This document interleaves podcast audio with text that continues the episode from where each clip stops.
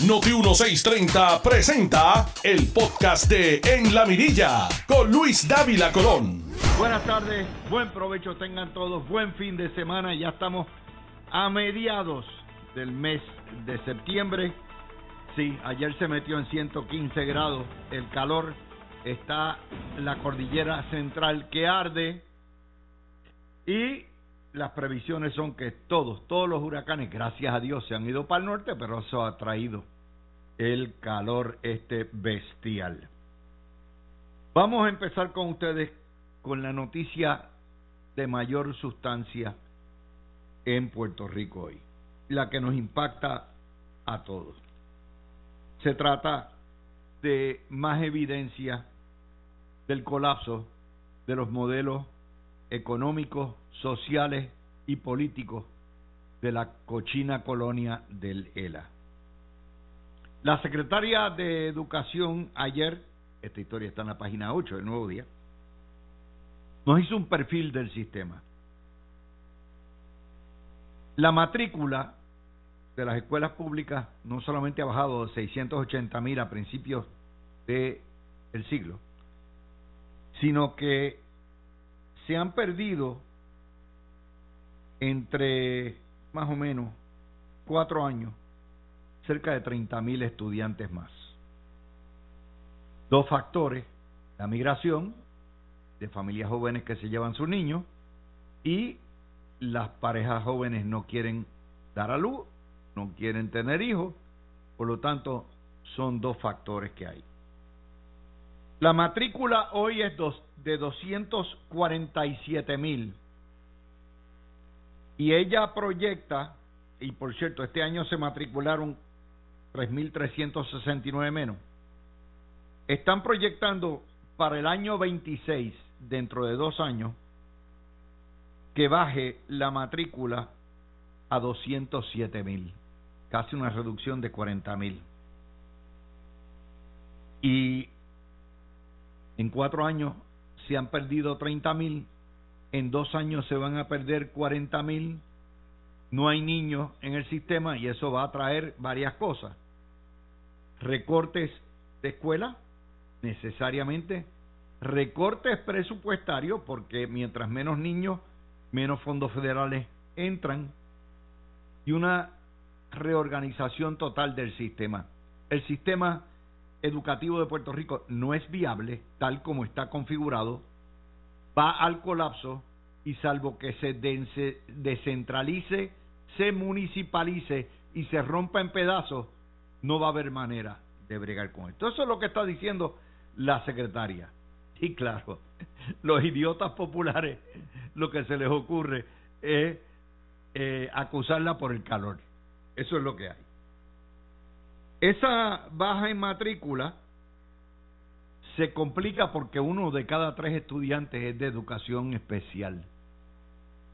Y la educación especial de 170 mil estudiantes hace 20 años ha bajado a 102 mil y va a bajar más. Pero eso requieren más atención. Es interesante que allá en las vistas, fuera las tonterías que se le ocurre a los senadores, no se habló y se le prestó mucha atención al bilingüismo, al inglés, a enseñar historia de Estados Unidos, a enseñar civismo, al adoctrinamiento del independentismo en las escuelas, a la política metida en las escuelas, a los días lectivos que no son suficientes, a por qué se cuelgan los estudiantes en la destreza básica año tras año. No, no, todo fue el chisme beauty. Y a pesar de que a la secretaria la apoyan igual número de alcaldes del PNP que del PPD, están en la politiquería y lo que se le ocurre a Baby Dalmau es citarla a una segunda vista, a pesar de que Yanira Raíces estuvo ayer ocho horas sentada en el banquillo. Porque así es. Eso es lo que paren los populares. Ese es el cuadro. Escuelas sin niños. Pero hay más. Hay una historia que nos dicen hoy, el Instituto de Estadística está en primera hora. informa que en el año 22 se fueron de Puerto Rico 43 mil personas, comparado a 50 y pico mil que se fueron el año anterior, y que continúa la sangría. Hubo una pérdida neta de 17 mil personas. Pero más importante aún, la mediana de ingresos de la familia se redujo a 27.500 dólares al año. Una familia de cuatro tiene ingresos de 27.000. Por eso es que cualifican para alimentos, para el pan, cualifican para vivienda pública, para todo lo demás. 27 mil dólares representa, mi gente, aproximadamente 7 mil dólares de ingresos anuales por, por persona en una familia de cuatro. ¿Quién vive con 7 mil dólares? Y la pobreza aumentó. Creció un por ciento. ¿A qué se debe esto? A que se retiraron los fondos federales pandémicos, las ayudas, y mucha gente que había, que había subido de clase pobre a clase media volvió a caer. Hay más todavía. El 58% de los menores, esos son 6 de cada 10, viven en la pobreza. 58%. No les tengo que decir que la cifra de los mayores de 60 años es sobre 60%. Y el 40% de los abuelos son responsables de sus hijos. 40. En hogares, 4 de cada 10 hogares, los niños los cuidan y los mantienen los abuelos a pesar de que el 30% tiene un grado universitario, nadie gana, nadie vive con esos sueldos miserables y con esa pobreza. Esa es la estadística, la da el negocio, la da el Instituto de Estadística de Puerto Rico y aquí todo el mundo anda en el farfulleo farandolero de si Agapito, de si Jennifer, de si Pierluisi y todo el mundo ignora la historia, a pesar de que hay dinero en la calle, a pesar de que hay billones de fondos federales, Puerto Rico sigue tornándose pobre. Y por esa razón los padres se van con sus niños, por esa razón se contrae la matrícula y por esa razón se van cuarenta y pico mil o cincuenta mil por año. Esa historia hay que leerla, hay que por eso es que ustedes quieren, ¿verdad? Porque aquí lo que le encanta es el chismoteo. Pero eso que afecta a usted. Porque mientras más pobres seamos, mientras menos ingresos cojamos, más nos van a hundir en la miseria. Eso no se toca porque a la prensa no le conviene que se discutan estas cosas, porque si no vamos derechitos todos para la estadidad. Y si el pueblo puertorriqueño se da cuenta e internaliza realmente la tragedia de la miseria colonial, nadie votaría por el Lela, o por la independencia o por la estadidad. Esa es la que hay. Y nos dan también la nota de que y más San Pablo, la deuda no era 400 millones, sino medio billón de billetes, 500 millones. Entre ellos, le deben al Fondo del Seguro del Estado 13 millones, acueductos 3.5 millones, energía eléctrica 2.5 millones, nuevamente causado por el discrimen en los fondos federales que pretende que los hospitales de Puerto Rico y los servidores públicos sanitarios en Puerto Rico cojan sueldos y pagos miserables.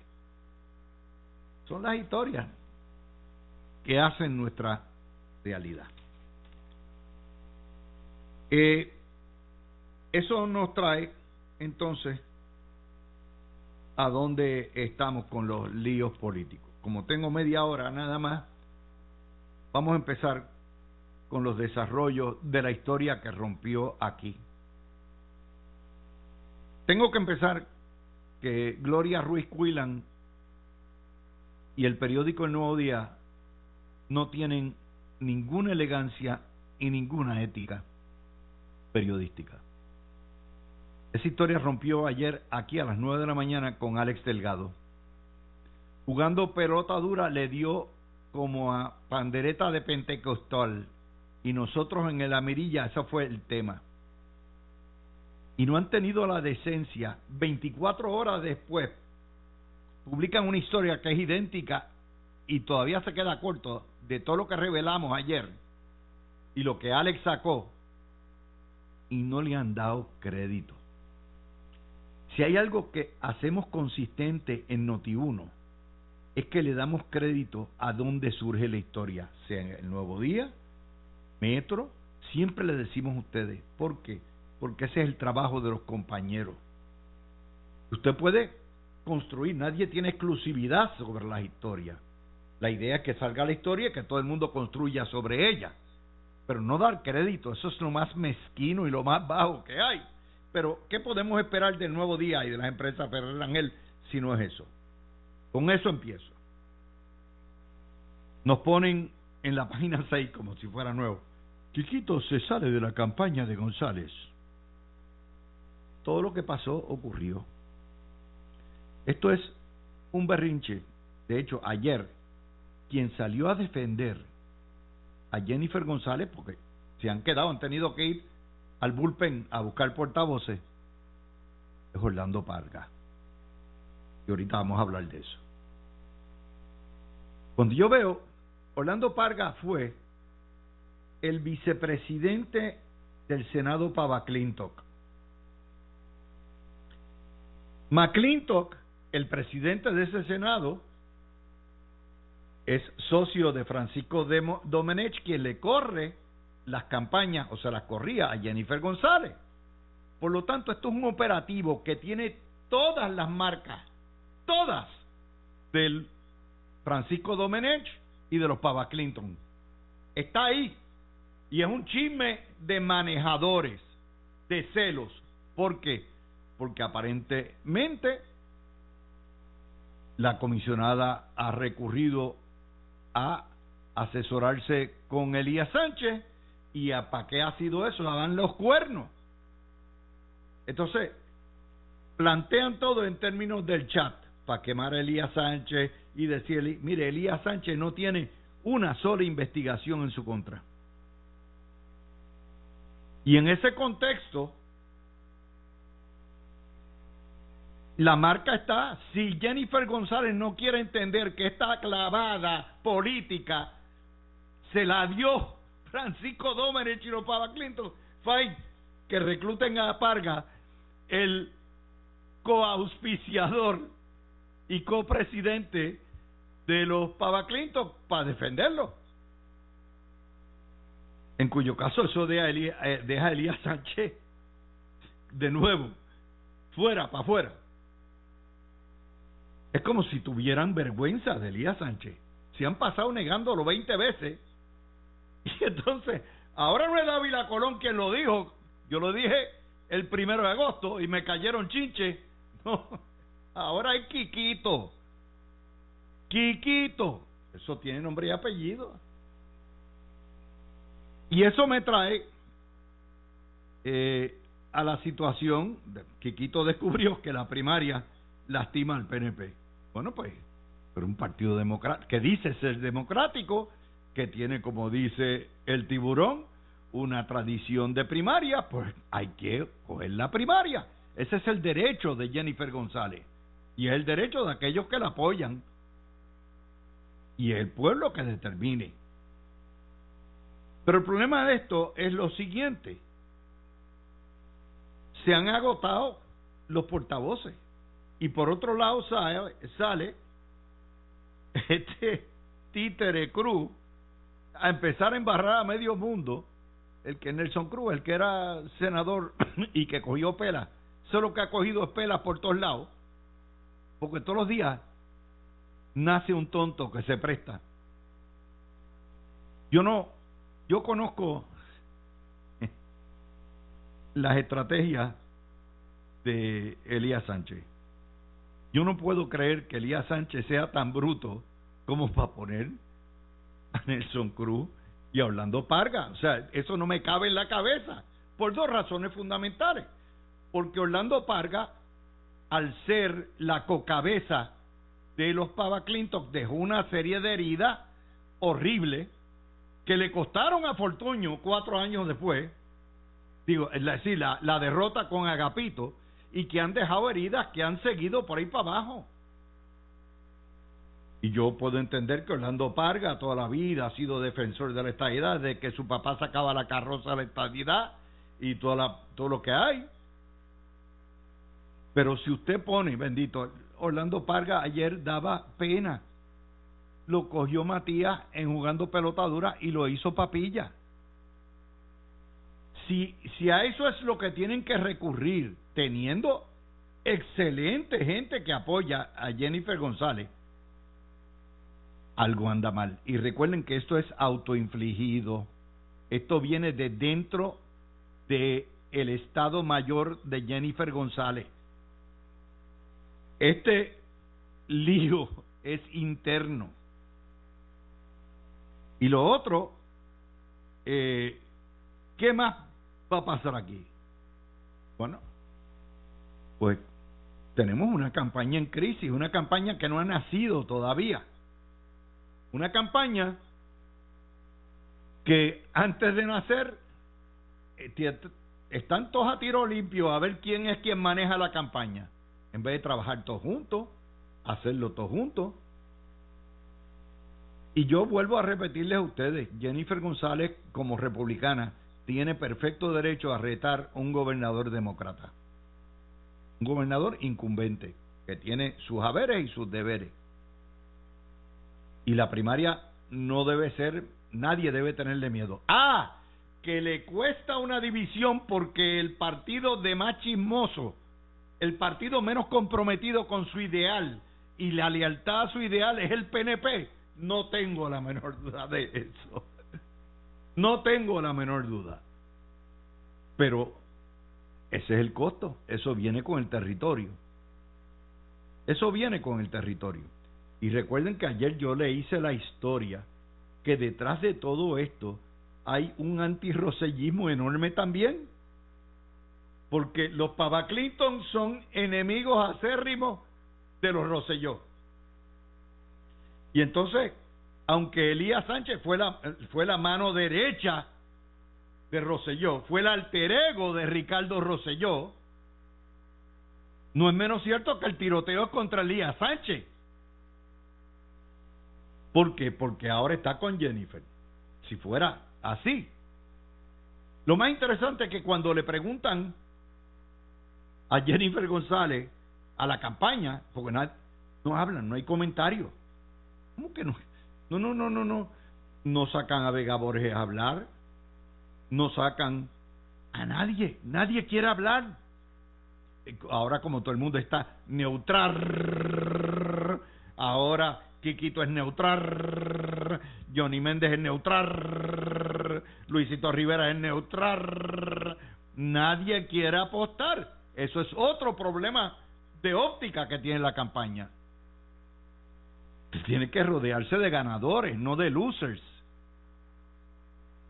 Y de nuevo, el lío lo genera, no es Jennifer González, no es Pedro Pierluisi, es dentro de su propia campaña. Aquí hay una intentona de golpe a ver quién es quien va a correr la campaña. De eso es, es para mí eso es tan obvio. Entonces, como no tienen banco, tienen que recurrir a Mr. Cruz y a Mr. Parga. Y eso es peor todavía. Eso es peor todavía. Pero decir estas cosas es equivalente, son, lealtad, aquí hay que ser leal, todo lo que da. Mire, yo toda la vida he sido un disidente dentro del PNP. O sea, el PNP yo me fui hace 40 años y toda la vida yo creo que no ha habido nadie más que le haya dado más duro al PNP que este servidor. ¿Por qué? Porque mi trabajo es periodístico, yo las canto como las veo. Y yo los veo pasar, entran, se pavonean, menean el jabo, eh, se creen que son la gran jorobienda y los veo pasar, los veo dejotados o retirarse a todo lo que da, los he visto toda mi vida. Y los seguiré viendo por buen rato, porque yo voy a estar en la jorobienda mientras Dios me dé salud y cabeza, voy a estar ahí. Pero oígame, hay que cantarlas como uno las ve. Esto es un problema bien serio. Si no se han dado cuenta de esto, es un problema profundo. O sea, es una campaña que no ha empezado y ya empezó dividida. Y todo el mundo corriendo. Con el jabo metido entre las patas. Por ellos mismos. Bueno, ahí está. Vamos a la segunda. Vamos ahora a los populares. Mire, si ha habido alguien que ha sido un cacique toda la vida es Carlitos López. Carlitos López, que ha sido buen alcalde a mi entender en Dorado, y yo sé pues yo viví allí. Tiene que estar bien debilitado. Si tiene que anunciar que va a correr de nuevo, después de estar veintipico de años en el poder, y tiene que depender de Agapito, del huevito, de Jesús Manuel y de los escuincles del Partido Popular. Carlito, tú, tú tienes que estar bien jorobado. Bien jorobado, papá. ¿Por qué? Porque ellos son los que te necesitan a ti. El maracachimba de Dorado y de Río La Plata eres tú. No son ellos. Ellos necesitan tus votos. Por lo tanto, cuando usted ve que Carlito depende de eso, es porque obviamente no solamente el PNP, que tiene alguien, tiene, está indeterminado quién va a ser el candidato, le ha hecho mella, sino que Taxito adentro le ha hecho, le ha hecho mella. Y el pueblo dorado ha cambiado también, se ha tornado más eh, metropolitano, más urbano, más upper class, y no necesariamente es el pueblo popular que fue y que ha sido toda su vida. Esa es la primera. Segundo, obviamente aquí hay una situación también de que no sueltan. Agapito no suelta. Este es el Partido Popular donde Agapito es el titiretero meneando a los escuincles. ¿Y qué le ha producido Alejandro García Padilla a Puerto Rico, aparte de una quiebra y al Partido Popular dos derrotas electorales? Porque no sueltan. Y usted lo ve aquí como analista político, pero mire, está metido hasta el eje mandando allí. ¿Por qué? Porque todo el mundo sabe que Jesús Manuel es el muñeco de él. Son los muñecones. Pues el huevito, Jesús Manuel, Héctor Fejel Jr., son los escuincles. Y todo el mundo sabe eso. Yo lo vengo diciendo aquí hace dos años, pero ahora lo dijo. ¿Quién lo dijo? El presidente de la Cámara Popular, Taxito Hernández. Y Taxito se las ha cantado. Le dijo, mano, tú nos has matado. Suelta ya la sopa. Pero no la va a soltar. Porque mire,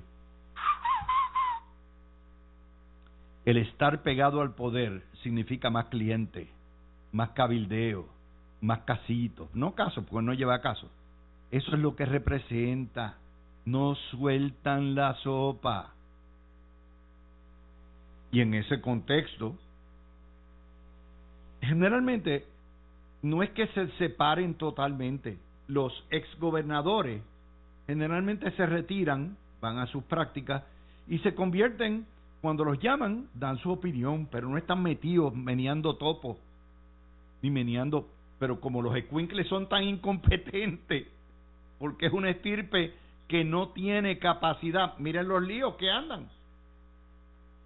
Pues entonces, van a eso. Y entonces está el dime y direte entre Agapito y si Agapito dijo y que si Tatito dijo y mientras tanto la legislatura al garete. Esa es la realidad. Esa es la realidad. Pero ellos son populares y ellos se entienden. Ayer, les voy a dar el ejemplo ayer.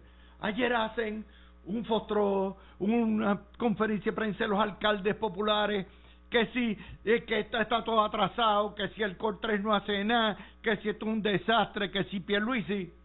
Entonces dicen, por esa razón, vamos a ir a Washington DC a ver si nos sueltan los fondos, a ver si nos quitan las cortapisas. o sea, el tranque es FEMA, el Departamento de la Vivienda con los fondos CDBGR, DR, los fondos del cuerpo ingeniero, lo que vayan a dar es federal. No lo acaban de entender. Ellos lo entienden, ellos saben, por eso que van a Washington DC. Ellos no van a donde el secretario de Hacienda o el jefe de presupuesto a decir suéltame los fondos, quítame estas cortapisas. No, no, no. Ellos le echan la culpa, pero van a donde? A la casa del dueño del circo. Y entonces se creen que nosotros somos tan tontos como para creer ese teatro. Ese es el tipo de teatrillo de feria, como la cuestión de los abanicos, que hacen los escuincles. No se les ocurre nada más. Son una trulla de incompetentes, no pegan uno. Son como el coyote con el correcamino. Correcamino corre rápido, pero no porque sea listo, porque el coyote es un morón. Así. Así que mi gente, con eso les doy el análisis de las noticias. Hoy venimos suavecito. Espero que disfruten este video. Repártenlo por ahí. Por ahí viene Sobrino y Peter Miller. El diablo, man. Esto es una revolución lo que tenemos hoy. Tú escuchas el podcast de En la Mirilla con Luis Dávila Colón por Noti 1630. Regreso, dos aclaraciones. Eh, alguien me escribe y me aclara no son siete años que lleva Agapito de influencia sobre el Partido Popular. Son desde el año 2011 que le entregaron el poder. Alejandro García Padilla, que era entonces el darling, era la última esperanza blanca que tenían los populares para dejotar a Fortuño, tiene control del Partido Popular desde el 2011. Sumen, son 12 años. 12 años. Próximo alguien me escribe, no, que Elías Sánchez y la culpa es de Elías Sánchez. No, esto no es de Elías Sánchez. Elías Sánchez, el que está en la zona de tiro, es el que le, tirotean. Eh, ah, si Jennifer González quiere asesorarse con Elías Sánchez, eso es problema de Jennifer González, muy bien. El problema es que hay dentro de su campaña los que no aceptan que ella consulte a nadie más que no sea Francisco Domenech y a McClintock. La pregunta es, PNP, ¿cuántas veces, cuántas veces más los van a coger de tontejo y ese perro los va a morder? ¿Cuántas veces más los Pava Clinton le van a dar golpes a ustedes? Entiéndanlo. Sobrino, por ahí para abajo. Tú estuviste en ese bollete. Explícame. Eh, ¿En cuál bollete? Porque yo estoy en nada de lo que está pasando ahora mismo ni cerca. Sabía yo que te iba a picar. Bueno, eh, bueno, al final del día, ¿verdad? Parte de lo que está ocurriendo es el producto de la nonoprimaria, en la cual llevamos eh, ya más de un año, donde se hacen todas las movidas de una primaria, pero después se dice que no, no, todavía no está, todavía no se ha radicado nada, no se falta poco, falta poco, falta poco. vaina. Pues, y, eso tiene, y eso tiene sus razones estratégicas, me imagino, pero el resultado es que abre la puerta a esta serie de chismes bobos, porque al final del día, adivinen quién no va a estar en la papeleta en junio ni en noviembre. Ni Elías Sánchez, ni Ramón Rosario, ni Cristian Sobrino, ni Ricardo, más nadie. Al final del día los candidatos son los candidatos, ellos escogen su equipo y quien tú tienes que medir es al candidato. ¿Ustedes se creen que si, tú apoyas a Pedro Pierluisi o a Jennifer González, ¿tú crees que te van a caer bien el 100% de las personas que están en su equipo o con quien quizás ellos hablan o con quien quizás ellos piden algún consejo o de quien ellos recaudan dinero? Les aseguro que no, señores. En cualquier administración, mitad del gabinete se odia. Esa es la realidad. Así que esto es el producto de no asumir ya la posición y entonces tener todo esto con clandestinaje y con intrigas de palacio. Pero es dentro de su campaña, tú por lo, por lo menos tienes que estipular eso. Esto no es de afuera. Mira, Luis, lo que pasa es, y yo vi el articulito ese de los gatilleros de los Ferreran, no, los Ferreran Ángel y sus lacayos, um, donde nos dieron crédito a que todo esto rompió aquí. Um, el problema es que si tú le dices a un periodista, te voy a contestar, déjame llamarte para atrás y después no llama, pues tienen que ponernos, hablaste con nosotros y después no, no, no, no hablaste más. El hecho de que 24, más de 24 horas después, porque esto fue ayer aquí a las 9 de la mañana, más de 24 horas después todavía la comisionada residente no haya aclarado este asunto, que ella vaya a pelota dura y diga, Elías no está en mi campaña, pero entonces vienen y tiran fotos de ella eh, con, con, Elías en el en el, cumpleaños de Friedel estuve. Que salga Quiquito y diga lo que dijo ayer y todavía 24 horas después no se ha aclarado. Pues levanta una serie de interrogantes que para nada la ayudan. Ahora, como tú, Cristian y yo sabemos, ¿quién es Elías? Es una cosa, Elías es una de las personas más difamadas en Puerto Rico en los últimos, que ya haya visto en mucho tiempo. Se lo han pintado como una especie, una, como una cosa maligna, entre una mezcla de Raputins, Bengali. Básicamente, Elías Sánchez le hace las vacaciones al diablo. O el diablo se las hace a él. Le quiero recordar a nuestra audiencia quién es Elías. Elías, y tengo que, en un momento dado, nuestro bufete lo representamos. Eh, Elías es un muchacho que viene de Levitown.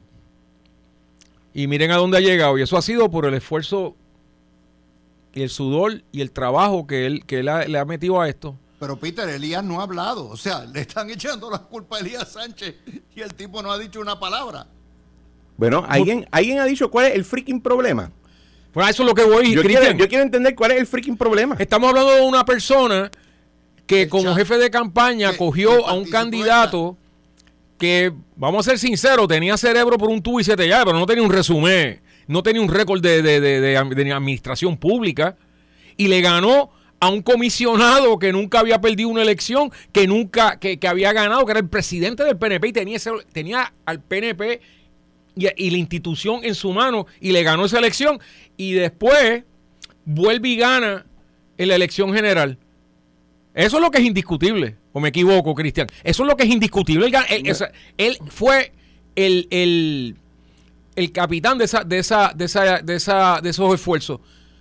Ah, que hay un montón de gente que han dicho barbarie sobre él, ninguna que se han podido probar. Ni una. Ay, ¿cuál es, cuál es lo? Ah, lo que vino fue a hacer chavo, ¿verdad? Porque el resto de nosotros somos todos Albert Schweitzer o, y McClintock no quieren hacer chavo también. Bueno, de, de nuevo, yo encuentro que esto es el producto de una campaña mala leche porque si tú no puedes apoyar ya a un candidato, nadie te puso una pistola en la sien a decirte que vaya a un programa de radio a, echarle la culpa a otra persona. Al final del día es el candidato el que va a estar en la PPLT y que es responsable de todo lo que ocurre en su campaña. Aquí no hay, aquí no hay eh, póliza de seguro ni, ni cláusula de indemnificación del miembro del equipo. O sea, ¿qué tiene que ver un asesor versus si tú apoyarías a un candidato o no? a menos que sea que entendía que iba a estar algún, iba a recibir algún tipo de apoyo o algún tipo de beneficio después de ese apoyo y le dijeron que no. Y entonces hay que buscar y disparar a quién. Y encuentro que es sumamente mala leche y al final del día lo que causa es chismes que no tienen nada que ver con las personas que van a estar en la papeleta. Esto, pasa en todos lados, mira, te voy a dar una analogía deportiva. La Universidad de Michigan en el 2021 tenía un quarterback que se llama Kate McNamara, que nos llevó a ganarle una paliza a, Ohio State, pero había un tipo detrás de él que se llama JJ McCarthy. O sea, que si Kate McNamara la tira 50 yardas, JJ la tira 70. Si Kate McNamara corre las 40 yardas en 4.7, JJ las corre en 4.5. Bueno, pues en el 22 hubo una, una competencia entre los dos y el que se quedó fue JJ McCarthy. Y Kate McNamara ahora es el quarterback de la Universidad de Iowa porque se fue. ¿Entiendes la analogía con Quiquito? Quiquito, yo no sé qué pensaba, pero el candidato, como dice Cristian, al final del día, la que va a tener el nombre, sea para comisión residente o si te tienen una primaria, Jennifer, es ella. y ella tiene que tomar lo que ella entiende que son las mejores decisiones para ella salir electa. Eh, el hecho de que gente de su equipo pues haya salido como salieron esta semana, pues tú tienes que ponerte... Entonces que ella no lo aclare, que es la cosa más para mí. O sea, ¿dónde está el damage control?